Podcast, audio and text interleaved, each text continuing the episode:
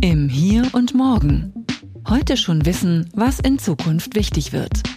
Ein Podcast über Trends, Treiber und Visionen. Von und mit Zukunftsforscher Kai Gondlach.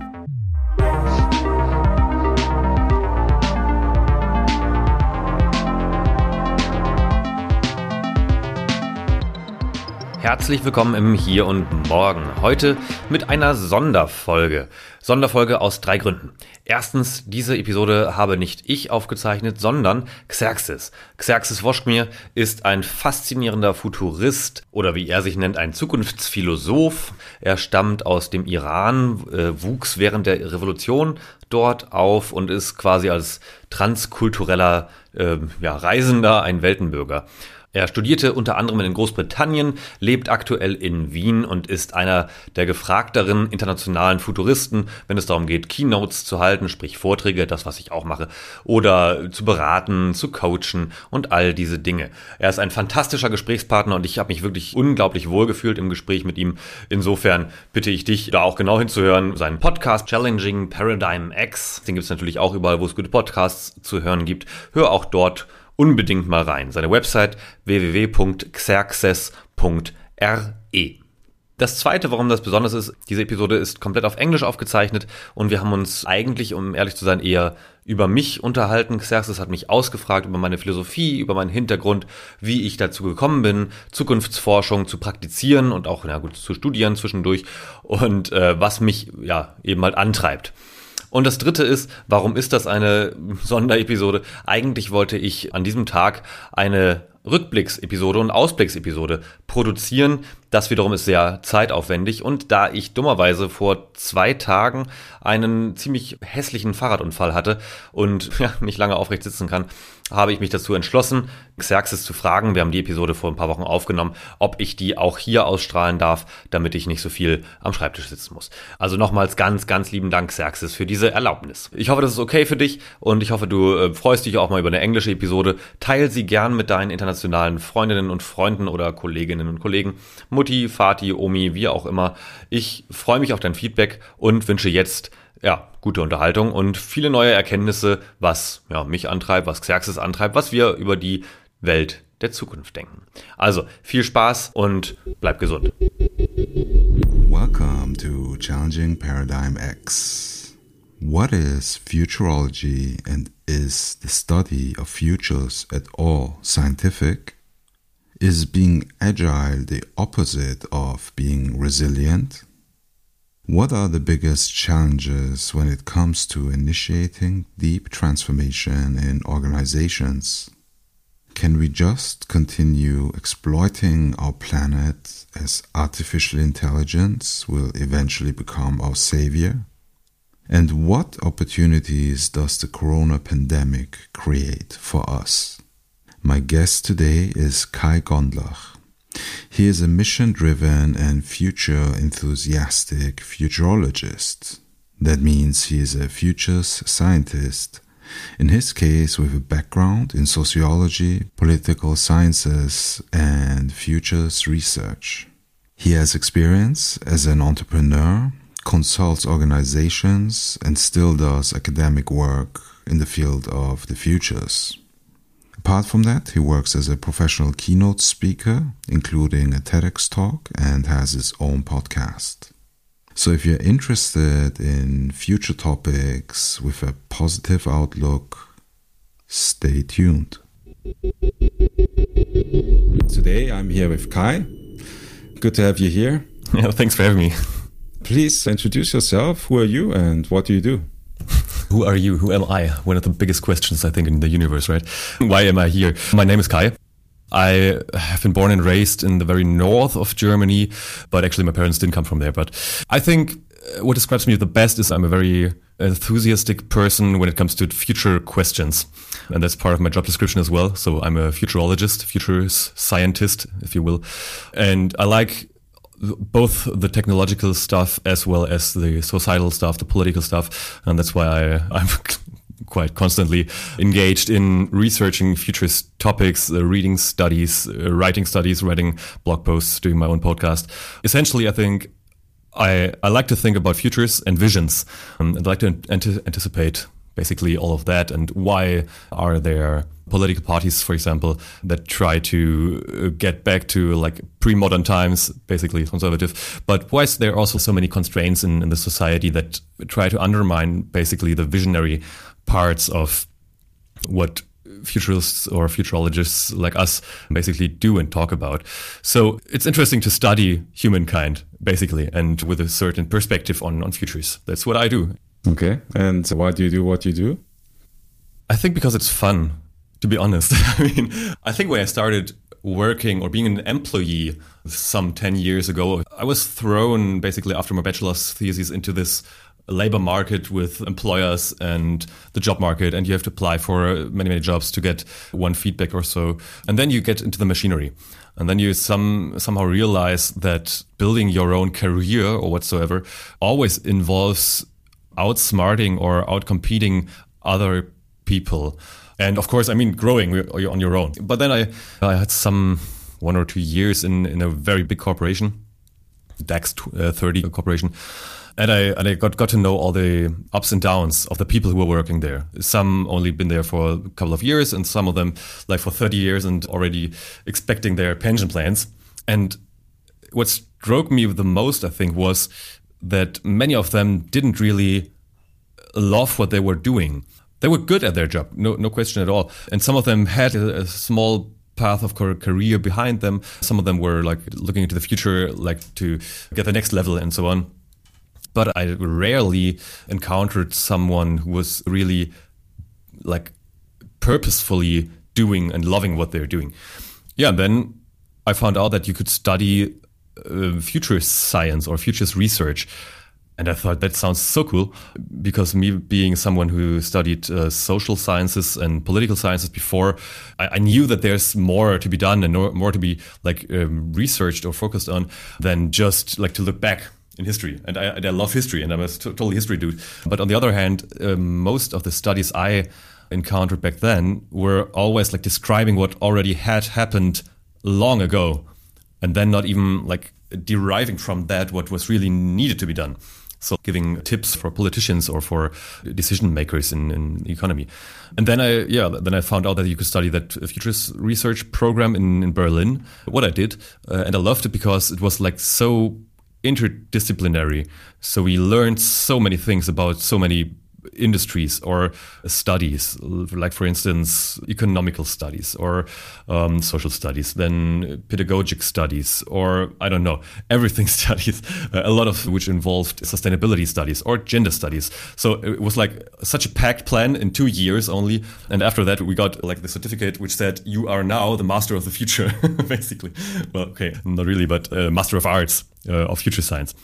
And I loved that because uh, there were so many new like possibilities or opportunities for me to realize what I loved, which was or still is not just researching on past events, but also think what could happen next and what could the development be like in uh, 10 or 50 or 100 years, and then backcast what needs to be done to achieve one desirable future.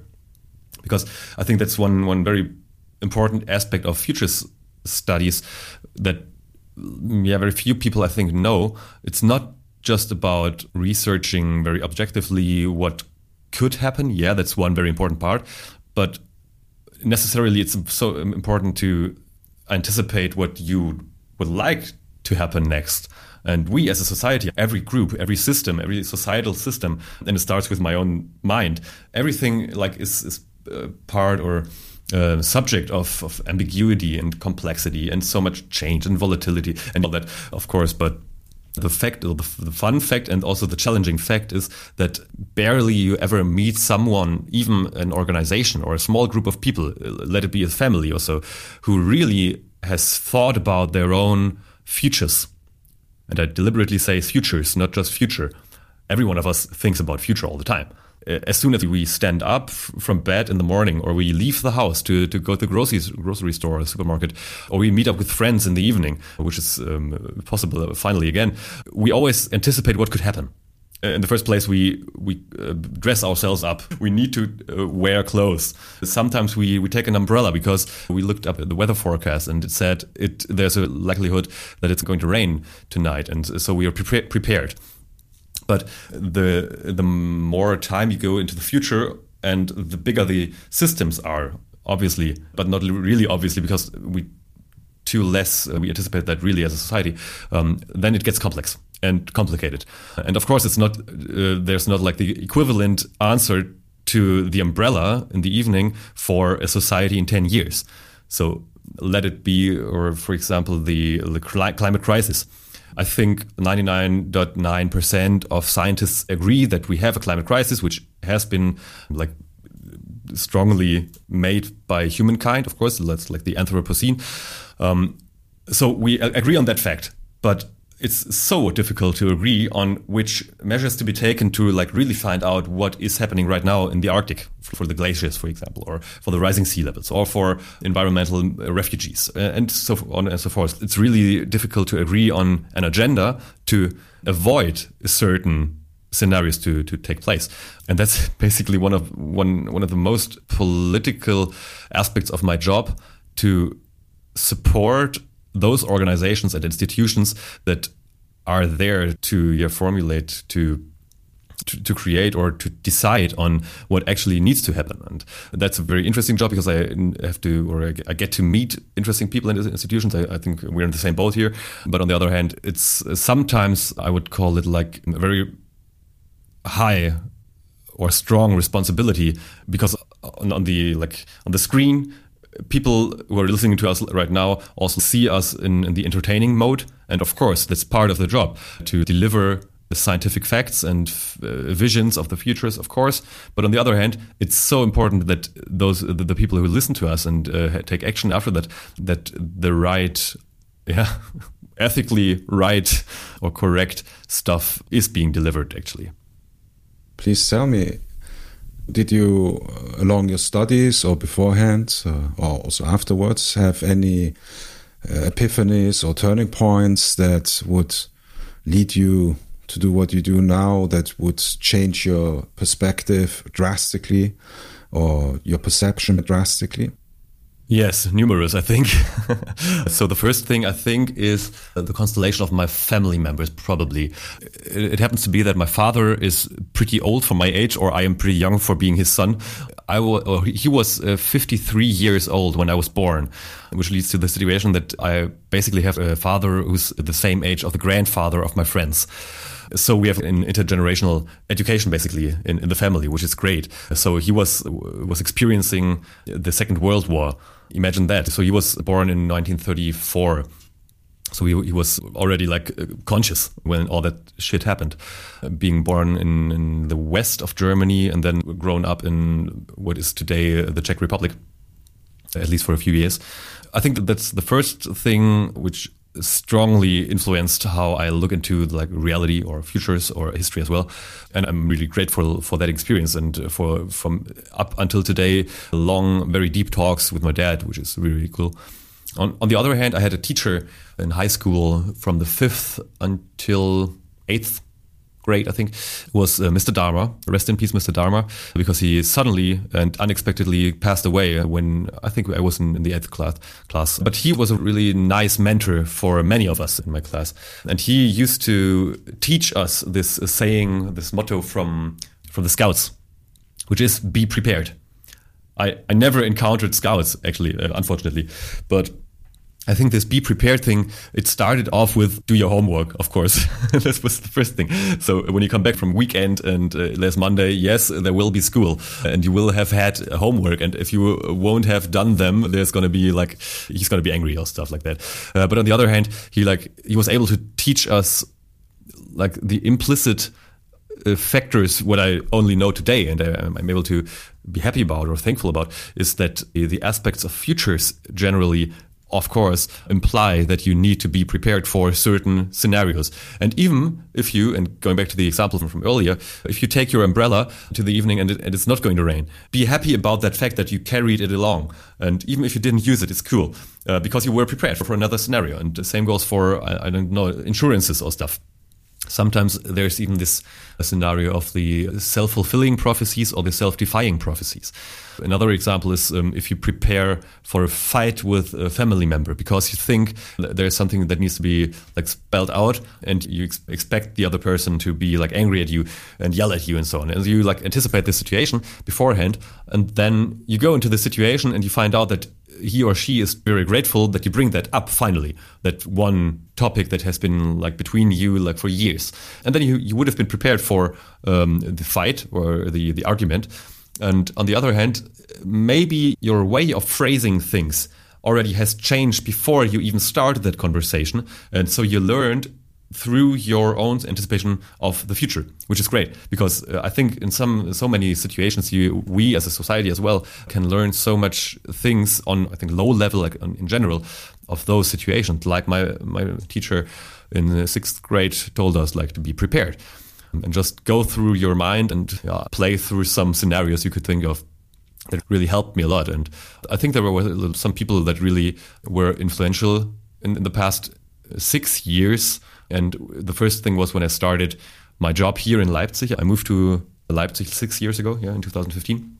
Great city, by the way, because my my today good friend Jan, he was back then the chairman of a, a think tank, like a trend research think tank, and they just uh, started off building up a new uh, research of or foresight branch. Back then, we were like 11 people or 12, I, don't know exactly. And Jan called me and, and said, I, I, saw your profile on, I think, LinkedIn or Xing or I don't know, and it says that you studied future sciences. This is so cool. Let's talk.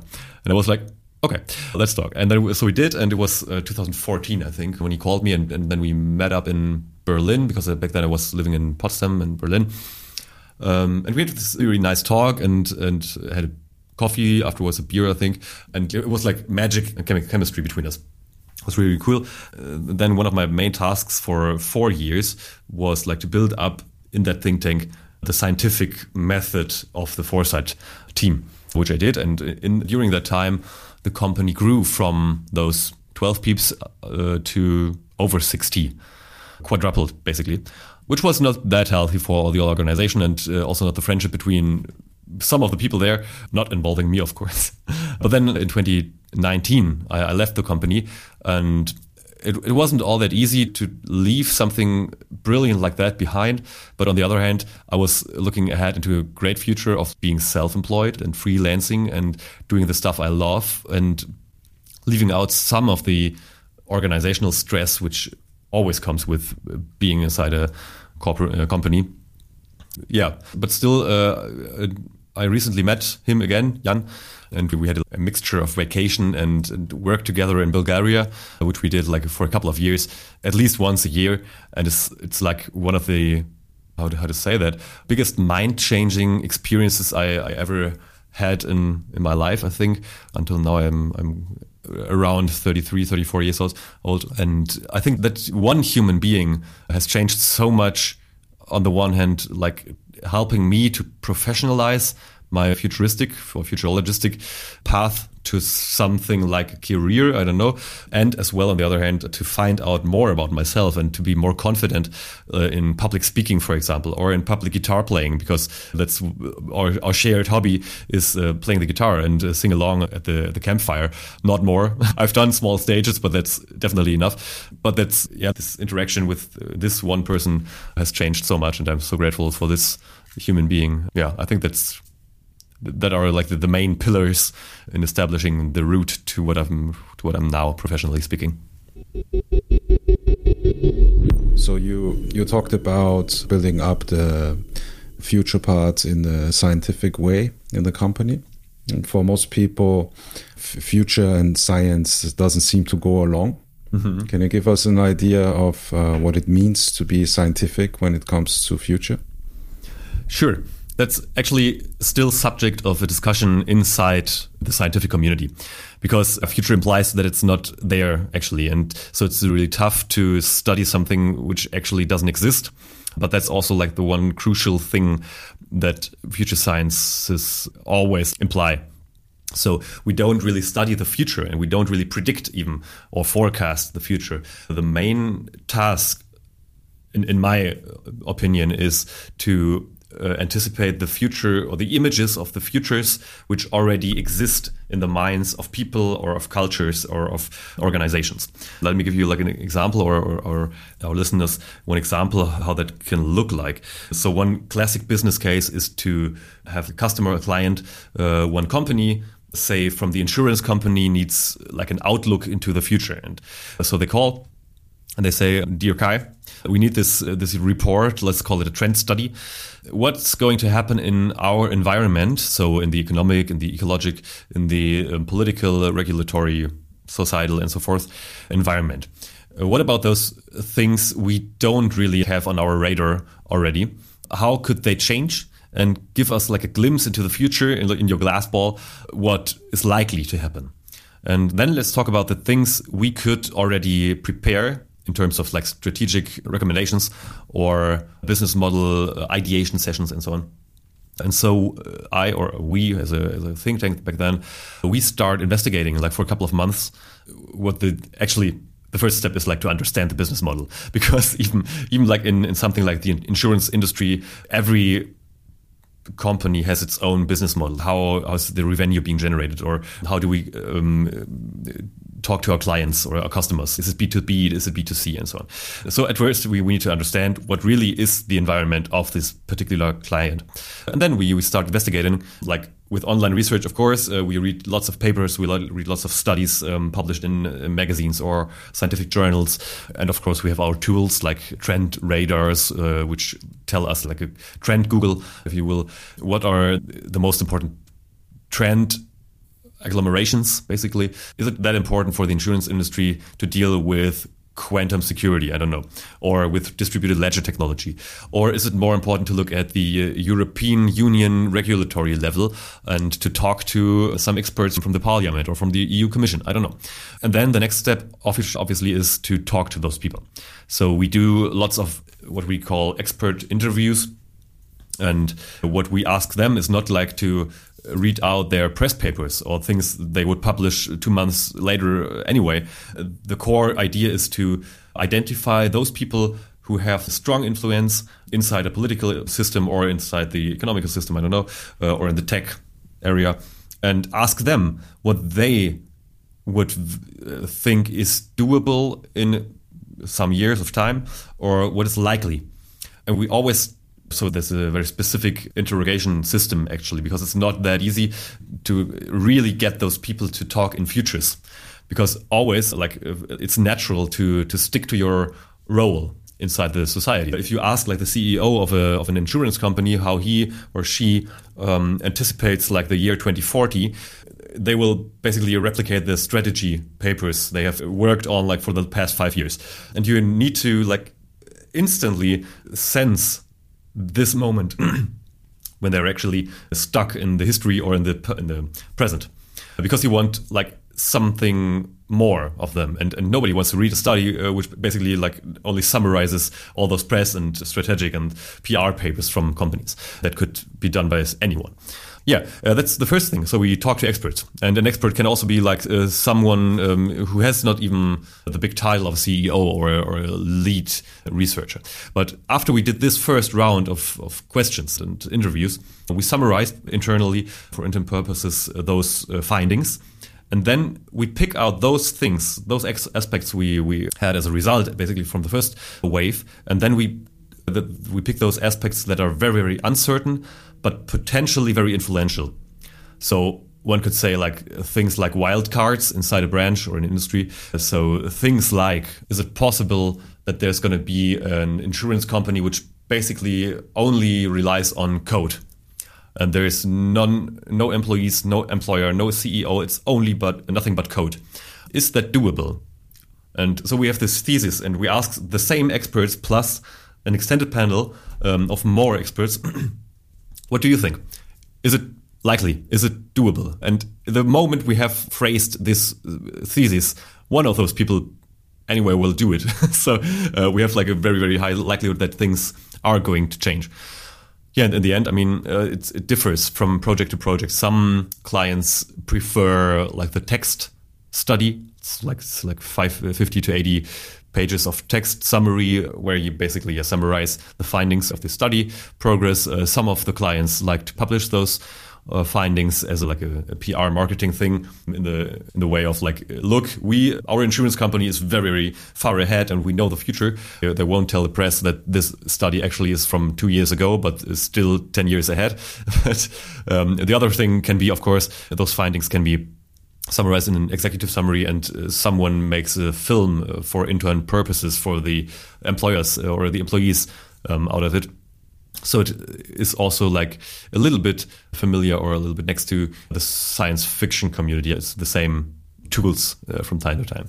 Yeah, but that's basically like the scientific approach. So uh, the scientific method basically relies on that you are able to like document the progress of a study, that you are able to replicate those stuff. Where it gets a little, little bit nifty already, because in, in any social science, it's very hard to replicate.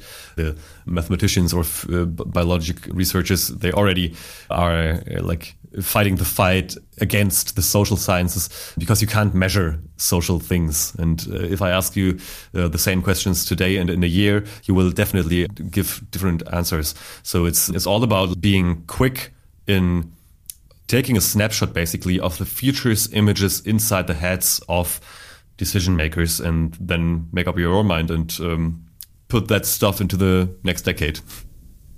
And I'm really interested, what do you personally see as the biggest challenge in the process applying future science in companies or organizations? I guess one of the biggest challenges is or might be that still today in, in the year 2021, living inside one of the biggest and, and most complex transitions or transformations uh, humankind has ever experienced, most of the companies don't really account for change. They still are made or being structured in terms of stability. I don't know how, how you felt that, but in, in the past months, many articles or also like events had the headline of resilience. We need to become more resilient, which by the meaning of the word actually means uh, being more more stable against outside changes.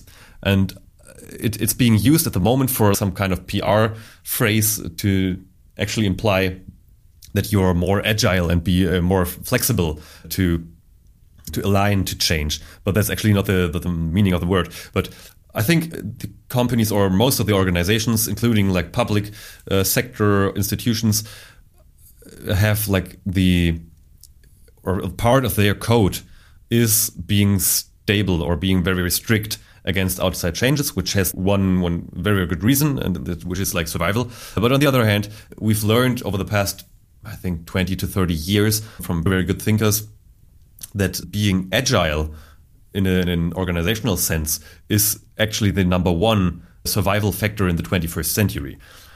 But also, and it, is, uh, it, it leads into uh, an organizational schizophrenia that also like this like aligning to an agile workforce or labor market also like is one of those changes from the outside which has to be like fought against and that's where where I, I uh, came to the conclusion a couple of years ago that these 2020s this current decade is going to be the decade which most likely will be remembered as the decade where most of the companies and organizations failed and they died because they weren't prepared for change.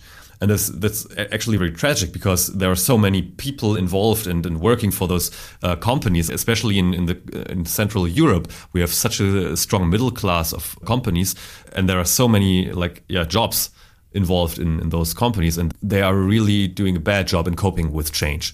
And we've known that for a couple of years, and this pandemic, as like a multi-crisis, basically, yeah, showed that nothing was prepared, although so many people from the scientific community to NGOs, I don't know, to the society warned heavily that some things are coming, like a pandemic. And I, I wasn't really surprised. I don't know. Uh, I think uh, from the, the, futures community, no one really was surprised that there's now the, this pandemic. And we were like, okay, let's keep going. And then uh, a month later, we were like, okay, where are the plans?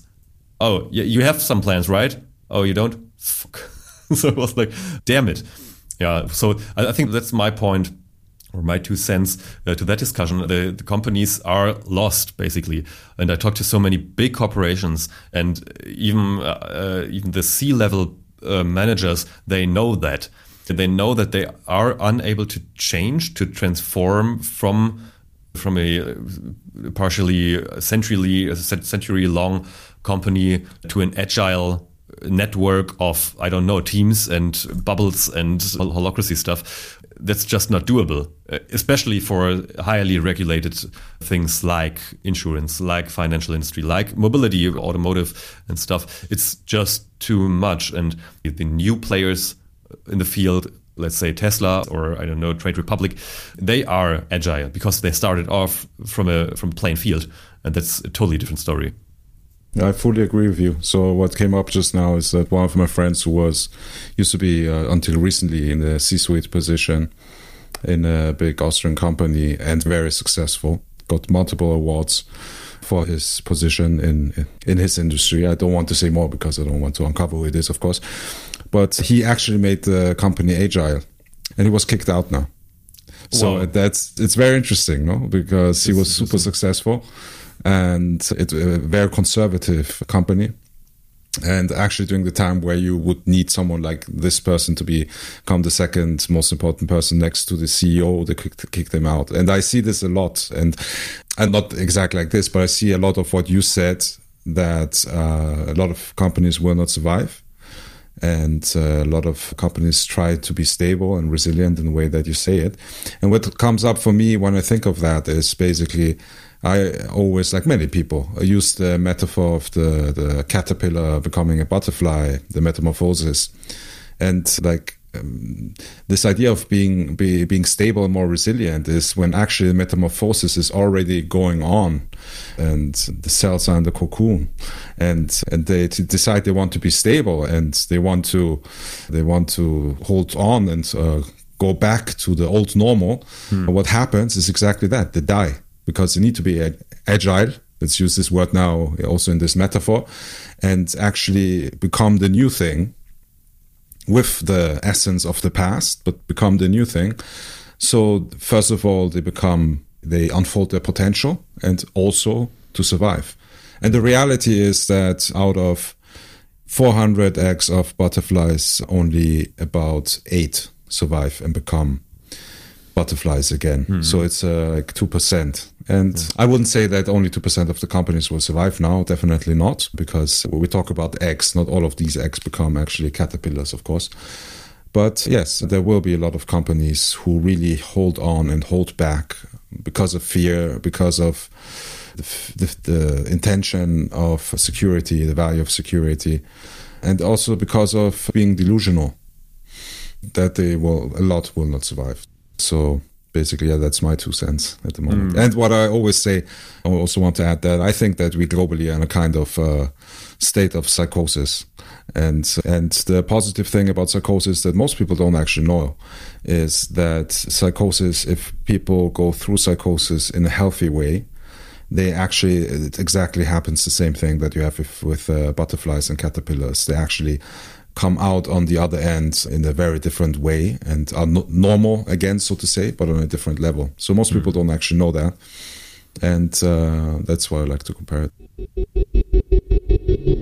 I'm really interested what you see that the pandemic means for us as societies, as a humanity. I hope. I hope actually that's not based on scientific research now. I hope that society is able to really step back a little and analyze the situation. Because as you just said psychosis can lead to a better state as well as horrific car accidents or so can but they can also lead to trauma. If i don't really deal with a situation and that's work to be done and i think that's that's not the the most preferred way most people like to act and now we have the same thing on the table for us as a collective intelligence like um, the collective mind now needs to learn and it, also needs needs to heal on the other hand because i think um, what mm, the, the, many micro accidents or the micro shocks and traumata which happen during the pandemic that don't get it to be on the headlines of, of a big paper newspaper or so or blogs those are the things that that really um, nourish my sorrows in, in terms of like the, the post-COVID scenarios for me often are based on on an insecure, still very uncertain society. And at least back in history, always when societies were very insecure and very unstable, and even the elites, the like the established community of political leaders, also uh, were insecure. What happened then? We all know that a hundred years ago or so, we had the situation just after the First World War, then we had the Second World War in highly insecure societies and with very fights like under the bottom, like under the, the surface between elites like conservative and liberal and progressive, I don't know, uh, the scientific community, the religious community and stuff. And that led to people being like not really happy and then they listen to those demagogues, like Hitler was one, or I don't know, they, they go to war. They send their children literally to go to war, and they know that they're not going to come back. And I think this is like the, the ultimate state of psychosis, like a, co- a collective psychosis, maybe, that you're so desperate and also like economic factors aside but uh, you're so desperate that you're you're ready to like um yeah send your kids to war or participate in a war against some enemy, like virtual enemy, enemy in most of the cases. And we've seen that in the past years, uh, this year as well, also in, in Israel again. Uh, then we had the Azerbaijan conflict. We had so many satellite conflicts, which, like for me, show that even like the Cold War never really ended. It's just not up on the newspapers since 1989 because someone, some actually uh, a very smart scientist said that this is going to be like the end of history, like the, the end of the clash of two systems. That's ridiculous. I mean, uh, seen from now, just nothing changed. It's, it was just the conflict lines changed. But getting back to the topic, I think. Um, it's a very dark scenario in, in the future that we won't be able to learn from this shock, this collective shock. And I think the, the most, well, one of the most important things, I mean, of course, I'm a future scientist, but uh, one of the most important things we, we need to anticipate at least or um, speak out loud more often is the fact of times thinking. Because I think uh, still, we at least in the global north, we have made like such a huge progress in the past 20, uh, 200 or 250 years, but also like very many downsides. I know we all know that in terms of sustainability and societal justice. But on the other hand, we've made such a huge progress in terms of like we have at least good functioning laws. We have the police, we have like politicians, we have corporations who are able to deliver so much stuff into our supermarkets that we can simply every day go there between seven in the morning and I don't know, 10 in the evening and just buy stuff from all over the world, which is actually great. But so many people don't really realize that this is something to be grateful for. And so if something changes in, in the, in the daily routines, they they are unhappy and then they're angry and then they yell at each other and then they say those migrants are are subject to our policy because it's just nuts that they come to our country and want to steal our jobs and our wives and our, I don't know. Like these never narratives nourish on the ground of unhappy people and ungrateful people. And I think this is really closely connected to thinking times differently and, and thereby I mean this whole thing we call history is not a linear story we can tell. And it's also not, and greetings to my history teacher back then, uh, it's also not something that repeats all over again. Of course, you can always compare things to each other. You can even compare bananas and apples. And I think that's cool. But I think we need to learn and we need to understand better the spiral dynamics and the, the times, uh, like the levels we are leveraging in, in the past decades, because what we are heading towards possibly can be something very cool for everyone. Even if we, we are going to be like around 10 billion people in the world in a, few decades, and uh, some people still believe that we are not able to feed even the people we have right now.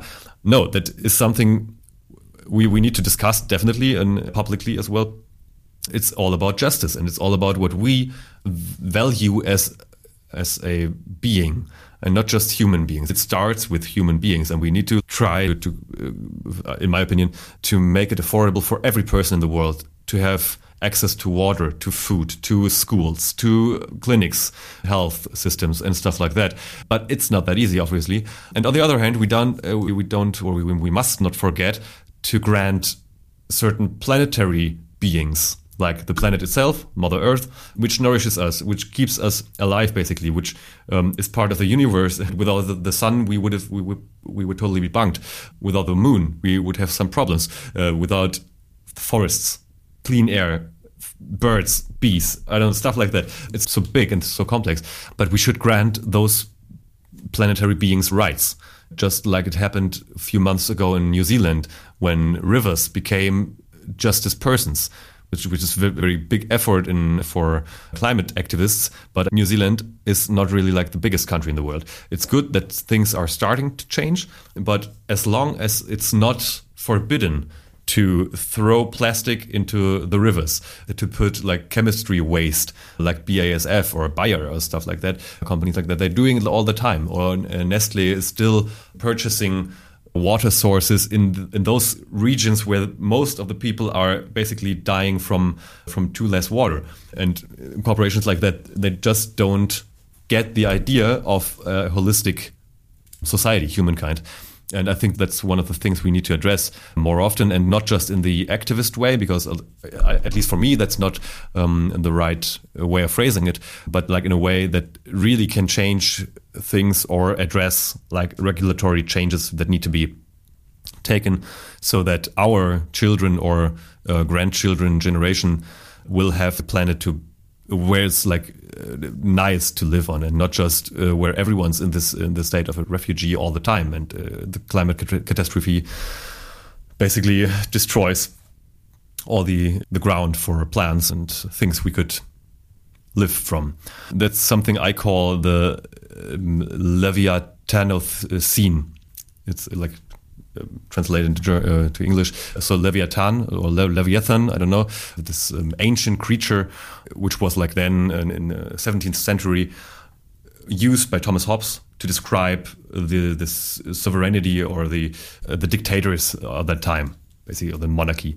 And he wanted to like picture like this destructive force with this ancient figure. And I think the other term, which is being used for the, the, scientific term for climate change or this age we are living in right now, is the Anthropocene.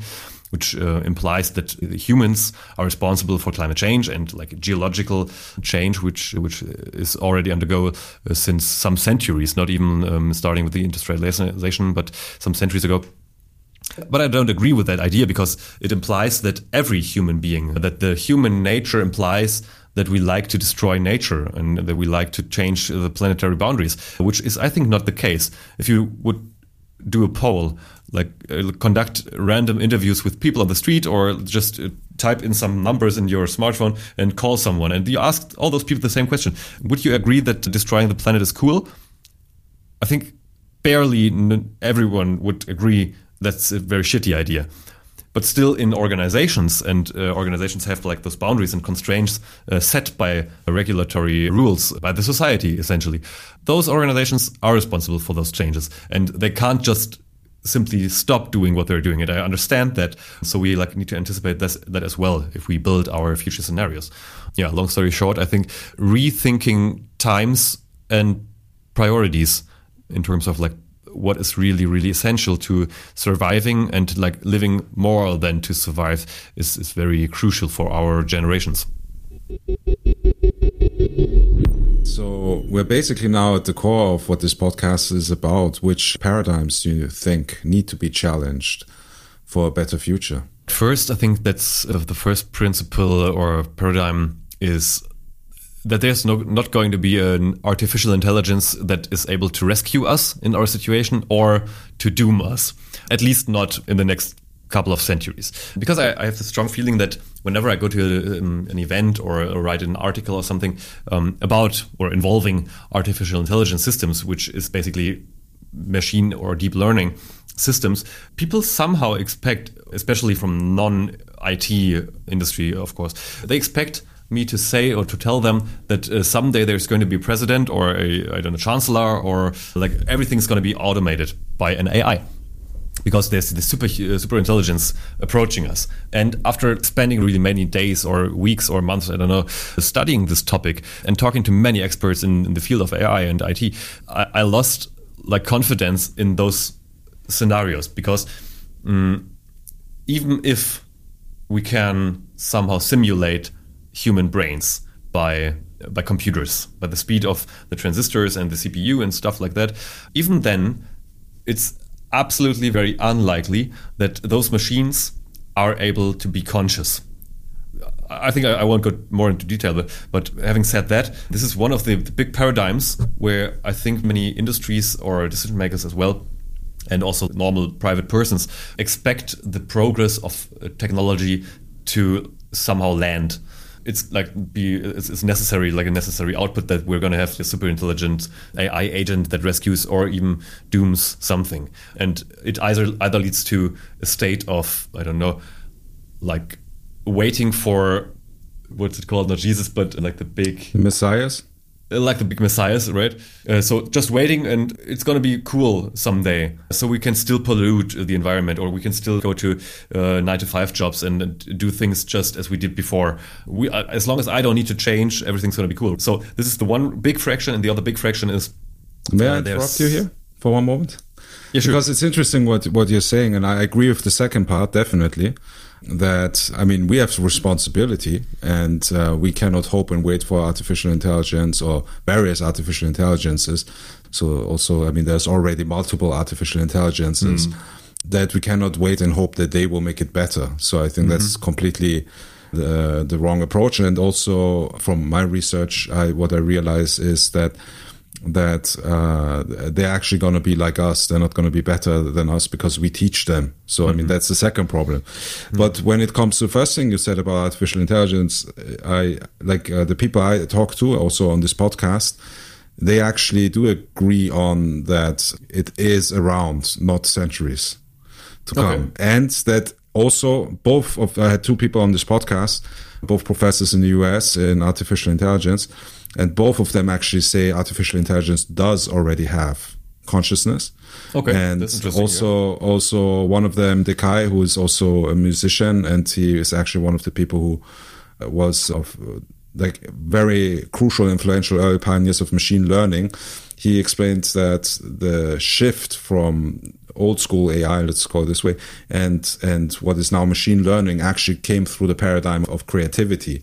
So there's actually this idea that AIs cannot be creative, but the, the it seems to be the fact, but there's, as you say, you talk to experts, I talk to experts, and then uh, there's different opinions, of course. Of course. I'm not an expert when it comes to artificial intelligence. I just make my research like mm. you and of course people say very different things so i think for me i i, I was uh, very surprised when they actually i wasn't so much surprised about the creativity part mm. but i was really surprised about the conscious part that they say yeah artificial intelligence is already conscious but That's a very so different yeah. conscious very different consciousness maybe to what we compare consciousness now but then mm. the question is once artificial intelligence becomes uh, super intelligent yeah? general mm. artificial intelligence what then is with the consciousness? That i just wanted to, to add that in a way that there's different opinions when it comes to this point but definitely what i agree with you is that we cannot hope that we we can just continue polluting uh, mm. the environment and doing all this stuff and they they will fix it for us anyways so yeah like definitely like WALL-E yeah, exactly. Someone needs to uh, get it done. Yeah, but uh, I totally agree with you. Um, and they are, of course, the positions that that emphasize that things we actually can't really explain sometimes appear to be like consciousness or creativity or I don't know stuff like that. I, I think the point is that what comes into the minds of people uh, in the society, let it be through science fiction or through the daily news or YouTube videos, I don't know. Then the then, then we have these two positions I was just trying to explain. So the first one is like waiting and wishing, and the second one, and uh, this is just two of many positions, but those are I think the the most contrary positions, and the other one is like being afraid, and uh, especially in Germany we have I think more conservatism compared to some other neighboring countries in Europe for a couple of reasons. But the one thing is that this matches pretty perfectly being afraid of AI because we all know these uh, scientific science fiction movies and I love many of them. But in, in many of these narratives, the AI somehow or someday turns bad. But to be honest, I'm more afraid of some North Korean dictator who has a narrow AI weapons and who's able to sense, I don't know, South Korean or Chinese or even uh, Austrian or German people and simply kill them. That's doable and that's not intelligent. That's just like a copy of some totally weird person's aims and goals. M maybe I can recommend a cool book I, I would strongly recommend in, in, this topic from Max Tegmark. He wrote the book Life 3.0. And there he has all these positions like in, in a matrix uh, and talks about these positions. And I, and I think from what, what I remember from the book, he tries not to position himself in this uh, very matrix. It's more about getting to know all the ideas that are out there. But I think somehow maybe he influenced my my expectancy uh, or my view on how AI might someday, and it's going to happen. That's that's undoubtedly. But I think um, that we have like more rather centuries than years or decades until we are at that state. Of course, it could be like this. I just cited that mm. it's interesting that in the AI scene, there's so many different opinions. Absolutely. So there's really a spectrum. And this is the one thing. And of course, I mean, when we look at the whole scene now, of course, there's people also who say things uh, because of ideology. Some people who say mm. things because it makes them become more interesting, because they get more funding, you know, and so on and so forth. It's really hard to tell also. Yeah? Absolutely. So, there is there's a lot of people in Silicon Valley. They say it's around in 20 years. So I mean, mm-hmm. we most likely will be around to see. It will be exciting Absolutely. to see if this happens or not. Yet, uh, and, and, this is exactly I think what you said is uh, we really cannot hope that the Messiah comes and fixes mm-hmm. it for us. Totally. And if, if, I may add just one thing, uh, I think speaking for myself in, in my own interest, I, I, need to at least keep this expectancy up, I think, until 2030, because one of my current projects, which is going to be published around the end of the year, is dealing exactly with the labor market or the workforce and the influence of AI in different industries. So, for example, mobility or industries, different industries and this is going to be like published the, at the end of the year. And we work with a pretty narrow definition of AI, which is also being used by the European Commission. And we also have the, the uh, German Center for AI Research on board, the DFKI. And they share this definition. And I think at least until 2030, I'll be around for underlining the, the narrow expectancy. yeah. So, yeah, you were also saying something you wanted to uh, bring up a different topic as oh, well, yeah. paradigm wise? I, I, think still. Um, I mentioned it before, but it's so important uh, that we need to go into detail or at least underline it again. Uh, thinking in times differently also has one one dimension of uh, mindfulness. I think so. We as a collective, uh, we experienced now this shock uh, very differently in, in, different cultures or milieus or continents even or as someone more digital or less digital. If, if you have like a news ticker on your smartphone and you're being like bombarded with all these facts about corona or covid-19 all the time it's a very different perception as someone who like reads the daily newspaper maybe. And sometimes he's uh, or watches the the television news at 8 p.m it's going to be like very different.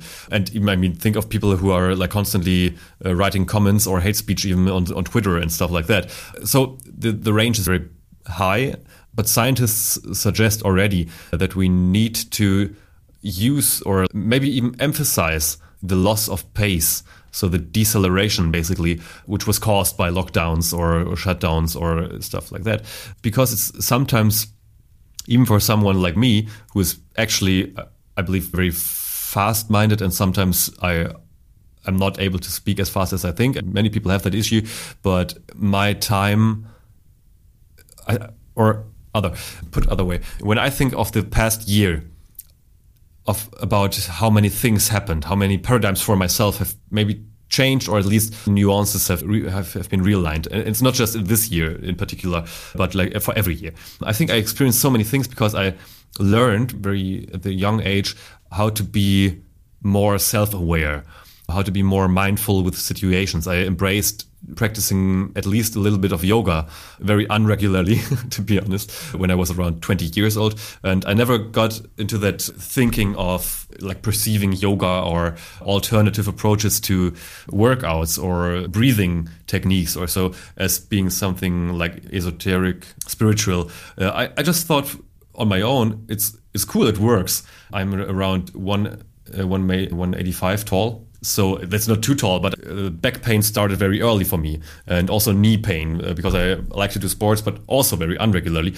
Um, so I had these physical traits, and I thought yoga is a nice thing. So I took that and practiced it, like whenever it works, and it's cool, and it, it strengthened my body. Then I dove deeper into that breathing technique stuff. Uh, I don't know the names of that, but when I'm about to go to on a stage like this moment you need to do showtime. You sit there in the audience or backstage, and like the the moderator or the anchorman is preparing your speech or your like Announcing entertainment. Uh, yeah, exactly. And you listen to that, and uh, a lot of people like get nervous then.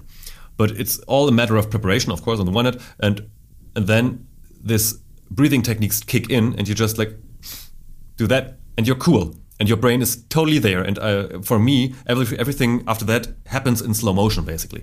So I'm I observe the audience while I am talking, and I think about myself how to walk to which position in the room next, or if it's now the right time to do a joke, or I don't know, uh, because I, I like to improve, uh, improvise a lot uh, during my talks, and that all are some aspects that are doable after you acknowledged yourself being a very self-aware being and looking back in history, it's it's not that old. The idea of the Enlightenment. Everyone can be like self-aware and can change their own um, biography and uh, learn whatever they want and do do a job with, uh, whichever they want.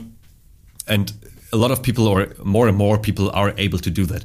But we still have like communities or countries like for instance like uh, pakistan where we have this beautiful story of malala very inspiring uh, girl who wanted just to have like education basic education. And she wasn't actually able to do that because you know, the taliban regime was there. And they were are still proclaiming today that education is not made for females but on the other hand, we have this story and we have this person who who did it and who was able to get out of that system and become part of the other, I don't know, community, the global citizenship, I, I think. Because when I learned something about like humanism 2.0, we could phrase it like that, that some, or like everyone should have equal rights, equal opportunities, equal I don't know, not equal payment. That's not the case, uh, or that's that's not the, the topic.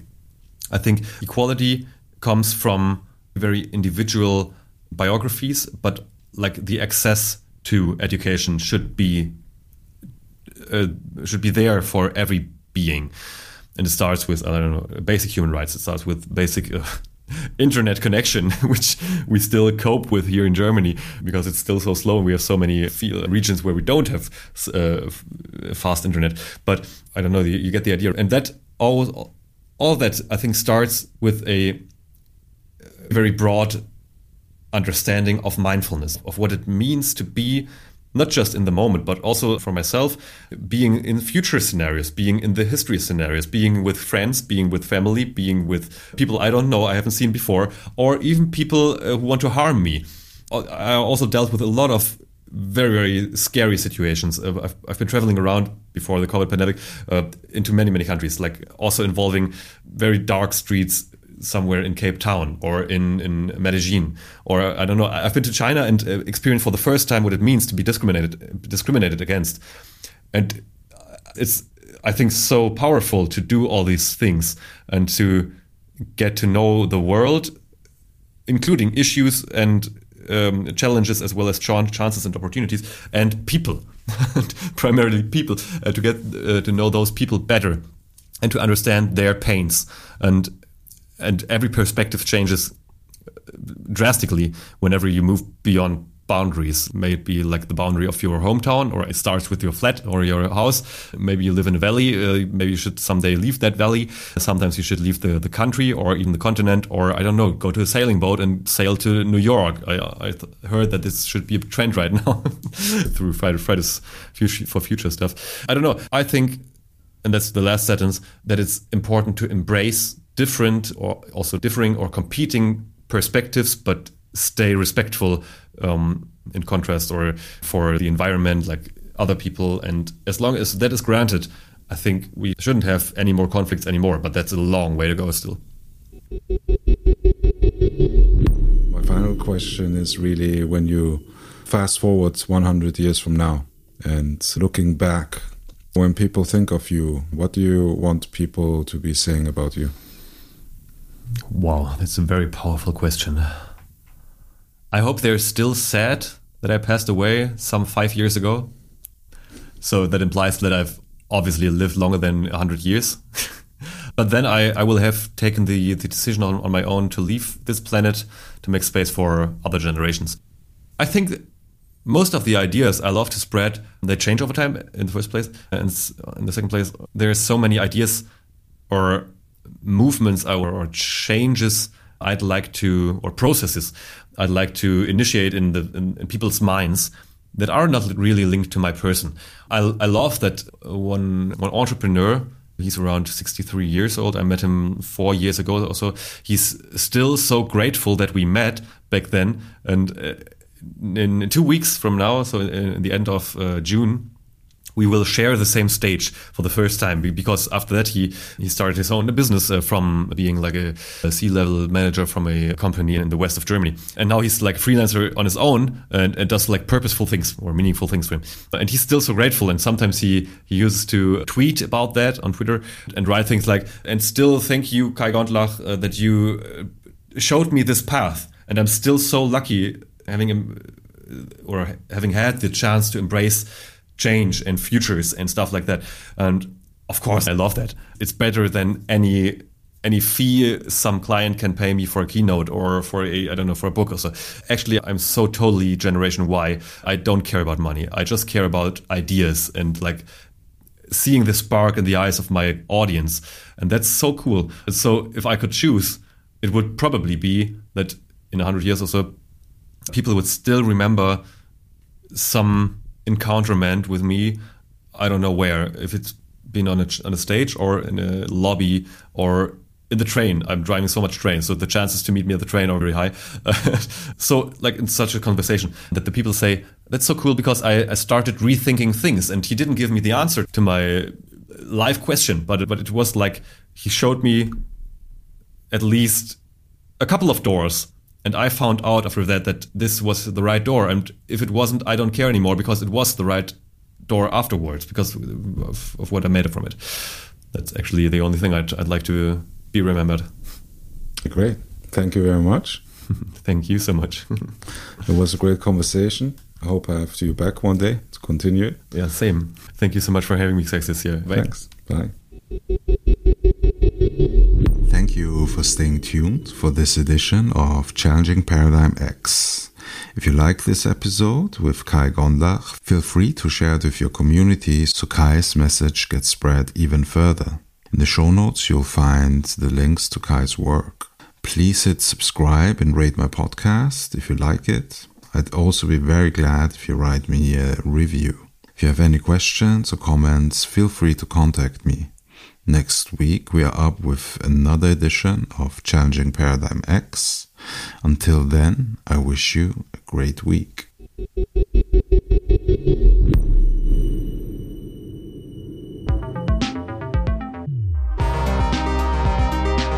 Das war Im Hier und Morgen von und mit Kai Gondlach. Du willst mehr über die Zukunft wissen? Dann folge unserem Podcast und besuche uns auf Instagram, Facebook, Twitter oder LinkedIn. Bis bald im Hier und Morgen.